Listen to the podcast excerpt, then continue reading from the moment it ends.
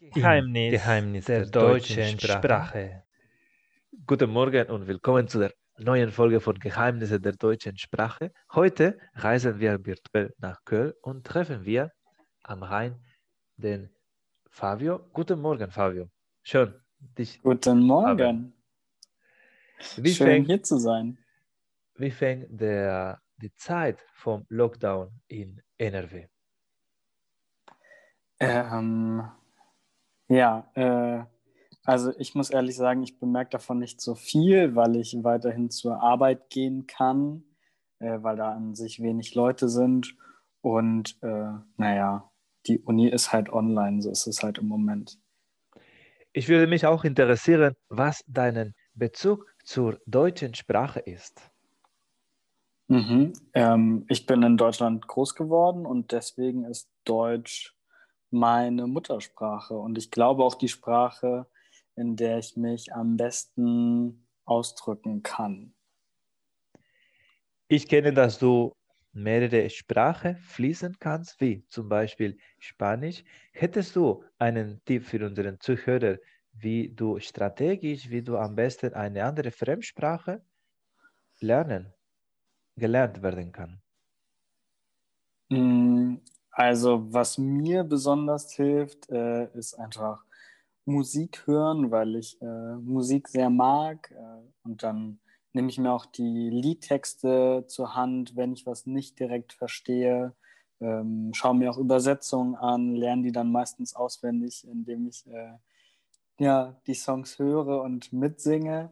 Ähm, Serien helfen natürlich auch viel, vielleicht sogar am Anfang Sachen, die man schon mal in der Muttersprache gesehen hat äh, und dann halt es einfach versucht in der Fremdsprache, die man gerade lernen will, dann muss man sich nicht so ganz darauf konzentrieren, ähm, naja, alles zu verstehen und kann halt viel aus dem Kontext lernen und erfahren. Also mir passiert das auch, dass ich äh, Serien in anderen Fremdsprachen schaue und vielleicht die äh, Wörter nicht kenne, aber irgendwie den Kontext verstehe, weil ich weiß, worum es geht, etc.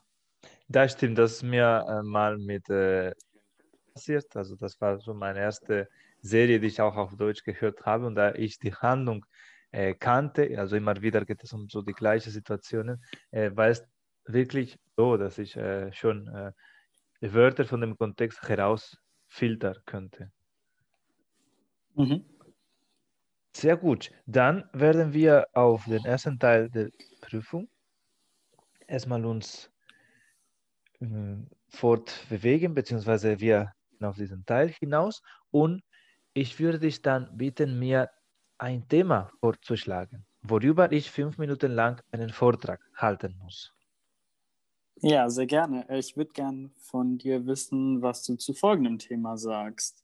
Menschen, die sich vegan oder vegetarisch ernähren, leben gesünder.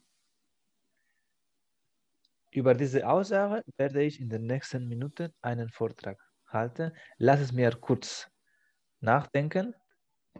Heute will ich mich mit dem Thema gesunde Ernährung bezogen auf Veganer und Vegetarier befassen. Zuerst lassen Sie mich bitte aber einen kurzen Aufbau des Vortrags skizzieren.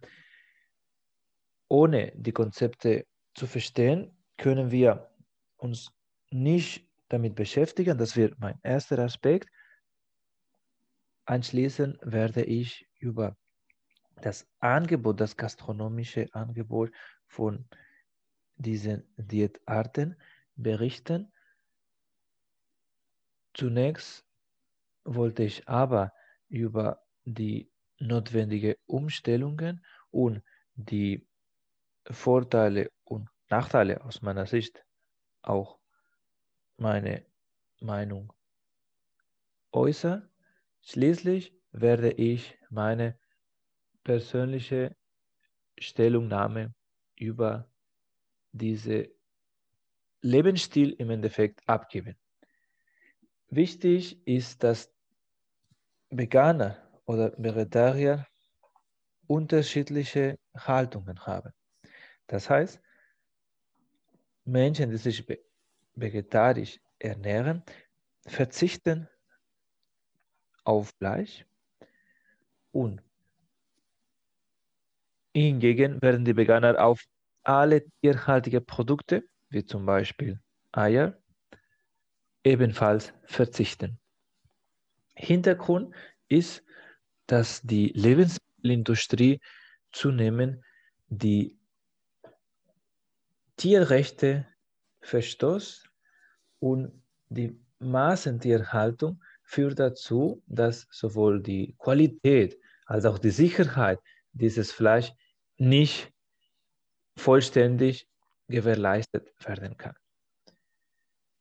Auch hat sich im Zuge der, des Umweltbewusstseins diese Bewegung ist größer geworden. Unter anderem sind die notwendigen Umstellungen, wie zum Beispiel die fehlende Nahrungsmittel wie Eisen oder in einem kleineren Mengen, werden dadurch ersetzt, indem man Nahrungsergänzungsmittel zu sich nimmt. Das ist aktuell auf dem Markt möglich und theoretisch ist so ohne Fleisch möglich, sich gesund zu ernähren. Darüber hinaus muss man sagen, dass Vegetarier und Veganer nicht unbedingt ungesünder oder dünner sind. Das hat meine persönliche Erfahrung gezeigt, indem ich Freunde habe, die sich entsprechend ernähren und jedoch Sport machen und viel aktiv sind und auch sozusagen einen, wie ein bisschen Speck haben. Ob, da, da wir, da ganz viele Menschen das unter so eine sehr äh, restriktive Ernähr Ernährung verstehen. Bedauerlicherweise ist das Angebot für diese, diesen Lebensstil begrenzt. Viele Restaurants stellen sich nicht um und das führt zu der Schwierigkeit, dass Menschen, die sich vegan oder vor allem vegan ernähren, können kaum sich in der Öffentlichkeit zum Essen treffen. Ich kenne das so, dass die meisten Veganer eher zu Hause was organisieren. Dass die Zutaten und die Rezepte sind bei den Veganern, dass sie zum Beispiel keine Eier, sondern Soja nutzen, viel teurer als sonst.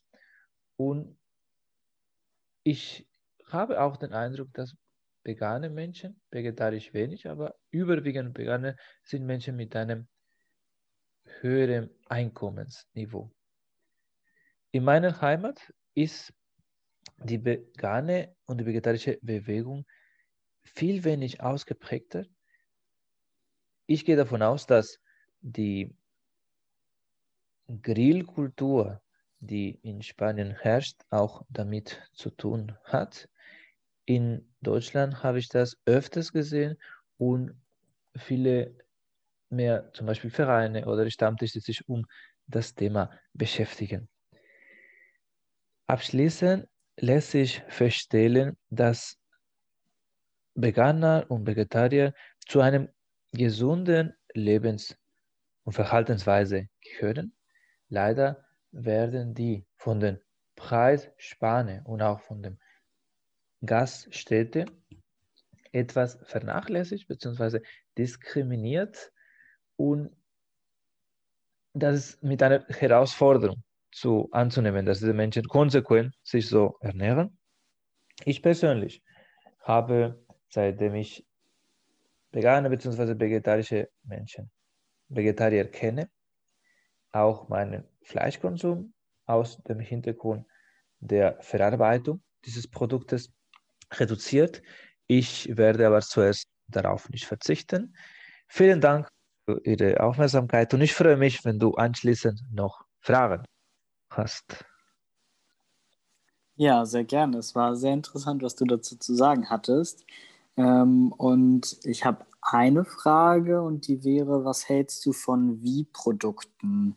Wie-Produkte sind eben Produkte, die man im Supermarkt oder so kaufen kann äh, die dann vegan oder vegetarisch sind, aber dann steht dann drauf ähm, produziert oder, oder geschmacklich wie und dann etwas Fleischiges, also irgendwie ein Aufstrich oder ähm, wie Hähnchenbrust oder sowas und das ist aber ein Sojaschnitzel.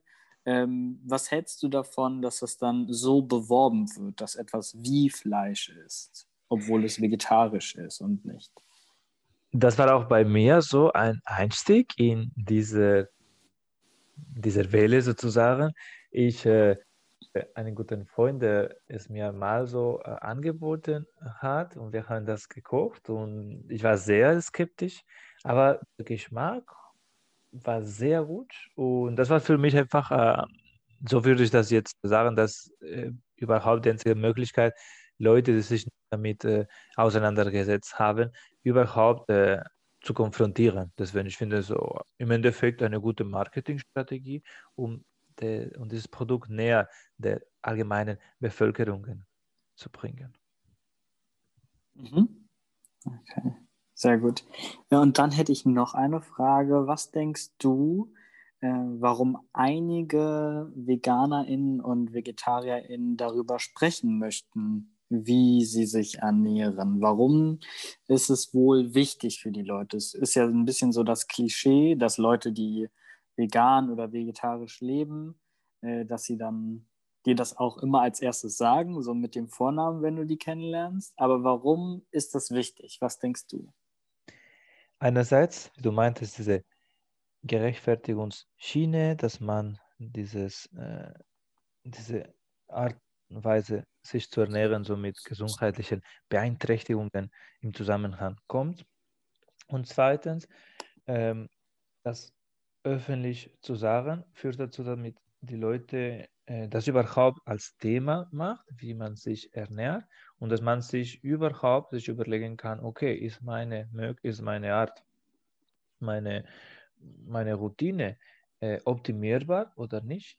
Ich äh, habe das Gefühl, dass immer noch äh, in der Gesellschaft äh, immer diese Annahme herrscht, dass vegane Menschen eher so von einer politischen Richtung oder wie gesagt so mit einem äh, Körpergewicht, äh, so mit einem Prototyp da im Zusammenhang oder verknüpft sind. Und da wäre jetzt die Chance, dass, dass, äh, dass man das verallgemeint und das als lediglich als eine andere Eigenschaft feststellen kann. Das wäre meine Schlussfolgerung.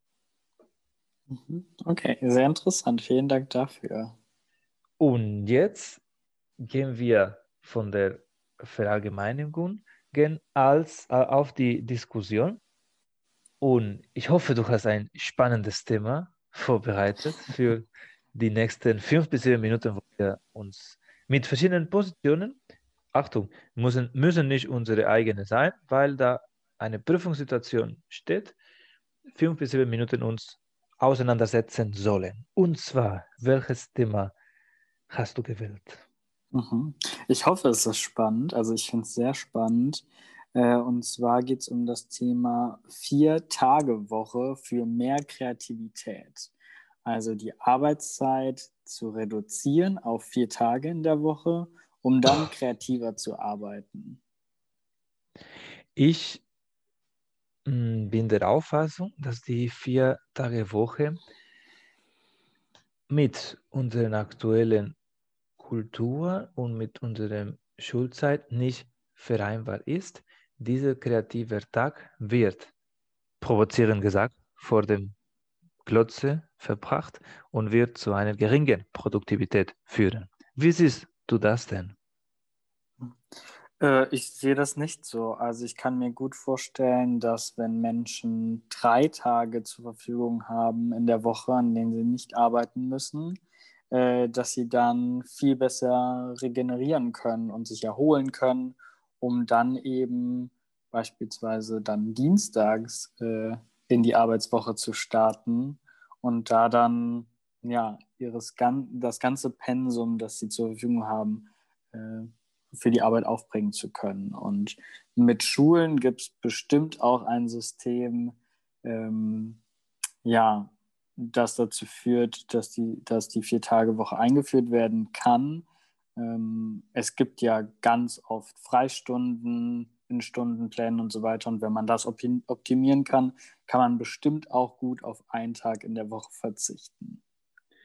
Ich äh, bin jedoch der Meinung, dass diese, diese Stundenplan, diese Unterrichte oder diese Aufträge im Berufsleben so zu fokussieren, dass man so Montag bis Donnerstag zum Beispiel zehn Stunden arbeitet, um diese 40 Stunden zu erfüllen, wäre eventuell äh, mit mehr Kopfschmerzen, mit mehr so Anspannung ver verknüpft und vor allem, dass man nicht so richtig hinterher äh, sich äh, da gependelt werden kann zwischen dem Berufsleben und dem Privatleben. Also ich kann mir vorstellen, wenn man sehr konzentriert, intensiv arbeiten muss, man wird einfach Freizeitbereiche äh, vernachlässigen. Jetzt natürlich findet jetzt kein Vereinssport statt, aber meiner persönlichen Wahrnehmung sollte ich meine gesamte Arbeitszeit auf vier Tage konzentrieren, könnte ich zum Beispiel nicht meine Trainings wahrnehmen. Und das äh, befürchte ich, dass so einfach eine äh, Unregelmäßigkeit oder einfach eine geringe Anteil habe an dem Vereinsleben, wäre die Konsequenz. Und das, das macht mir tatsächlich ein bisschen unsicher bei deiner Vorstellung. Mhm. Äh, ich habe die Befürchtung, dass ich das ein bisschen äh, falsch oder nicht konkret ausgedrückt habe. Ähm, ich meine damit dann nicht, dass die 40 Wochen auf vier Tage verteilt werden, sondern einfach, dass auch die Stunden, die dann am fünften Tage wegfallen, mit wegfallen. Ähm, dadurch ist halt weniger Arbeitszeit da, aber ich denke dadurch, dass äh, das Wochenende länger wäre und man mehr Zeit hat, um sich zu erholen, auch in diesen dann restlichen, sagen wir, 32 Stunden ähm, eine kreativere Arbeit und eine ja, kompetentere Arbeit vielleicht auch, konzentriertere Arbeit vor allem ähm, gemacht werden kann, sodass es gar nicht notwendig ist, auf die 40 Stunden zu kommen.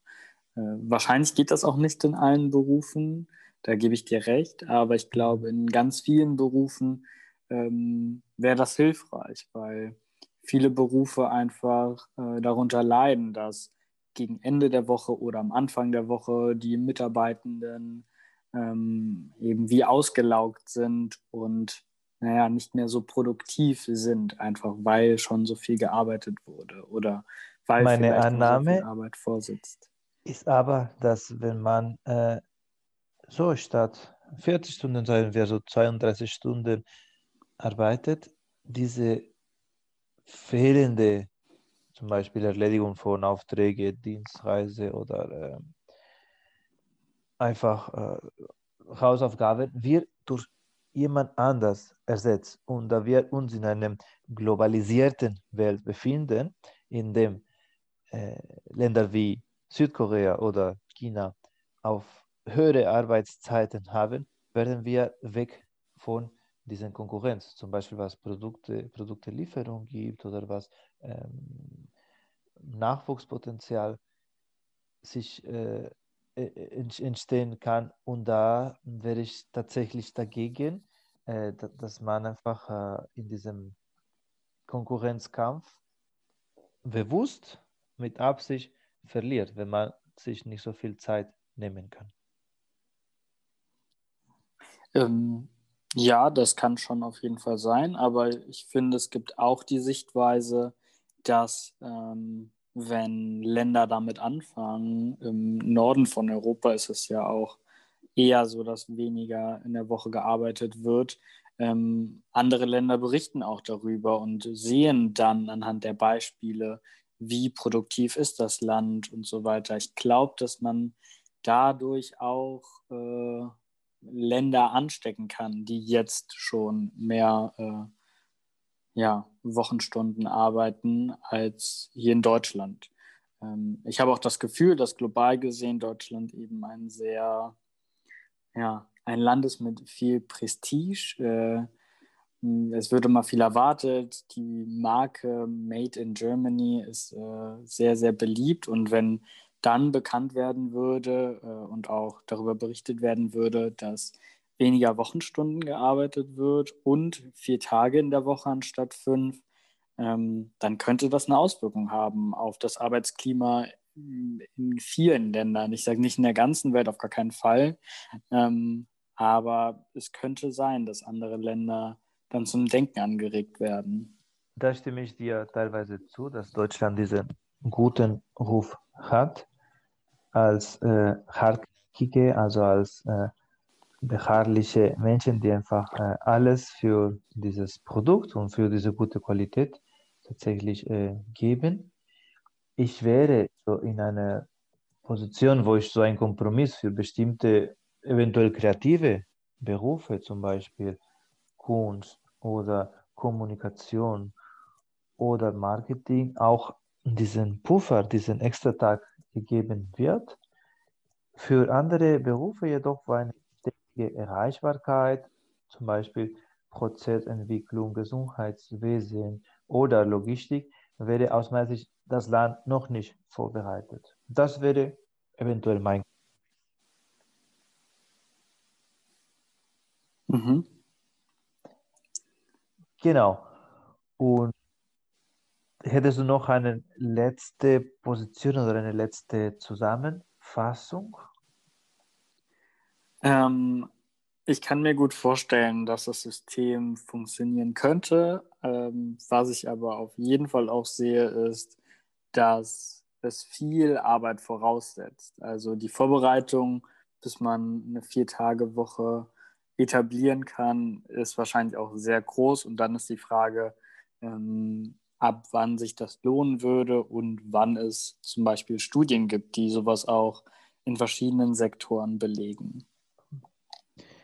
Auf jeden Fall ein sehr aktuelles Thema aufgrund von diesen Umstellungen, auch mit dem, wie verbringt man die Zeit in den Lockdown, mit diesen Vorbeugungs- und Hygienemaßnahmen, ist auch eventuell eine Konsequenz, dass man auch die Arbeitszeit anders einteilt. Deswegen äh, bin dankbar, für, damit du so ein aktuelles Thema äh, ausgewählt hast, weil solche Themen kommen häufig in diesen Modulen, in diesem alten Prüfungsvor. Ich mhm. äh, bin sehr gespannt, genau, wann ist es äh, möglich, genau, äh, wieder in einem veganen oder in einem vegetarischen Restaurant zu gehen. Jetzt geht es weiter und besten, besten Dank für deine Anwesenheit und für, für deine Anregungen. Vielen Dank für die Einladung. Und wir hören uns bei der nächsten Folge. Bis dann. Ciao. Weitere Folgen findet ihr in der Webseite von redcircle.com sowie in deinem Lieblingssozialen Netzwerk der deutschen Sprache.